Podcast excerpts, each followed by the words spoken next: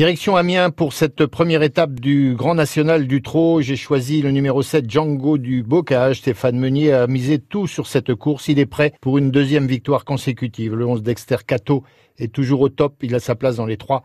Le 13 Crêpe de Sapin, c'est un engagement visé par Bruno Marie qui l'a défaire des quatre pieds. Le 2 Éclair du Mirel vient de très bien courir à Vincennes dans un lot plus relevé.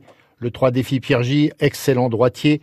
Le 6 Delfino, Mathieu Mautier est logiquement confiant avec sa situation à la limite du recul, tout comme le 10 Caliu des Bosques, lui aussi bénéficie d'un bel engagement. Ma sélection, le 7 Django du Bocage, 11 Dexter Cato, le 13 Crêpe de Satin, 2 Éclair du Mirel, 3 Défi Pierre J, le 6 Delfino et le 10 Caliu des Bosques.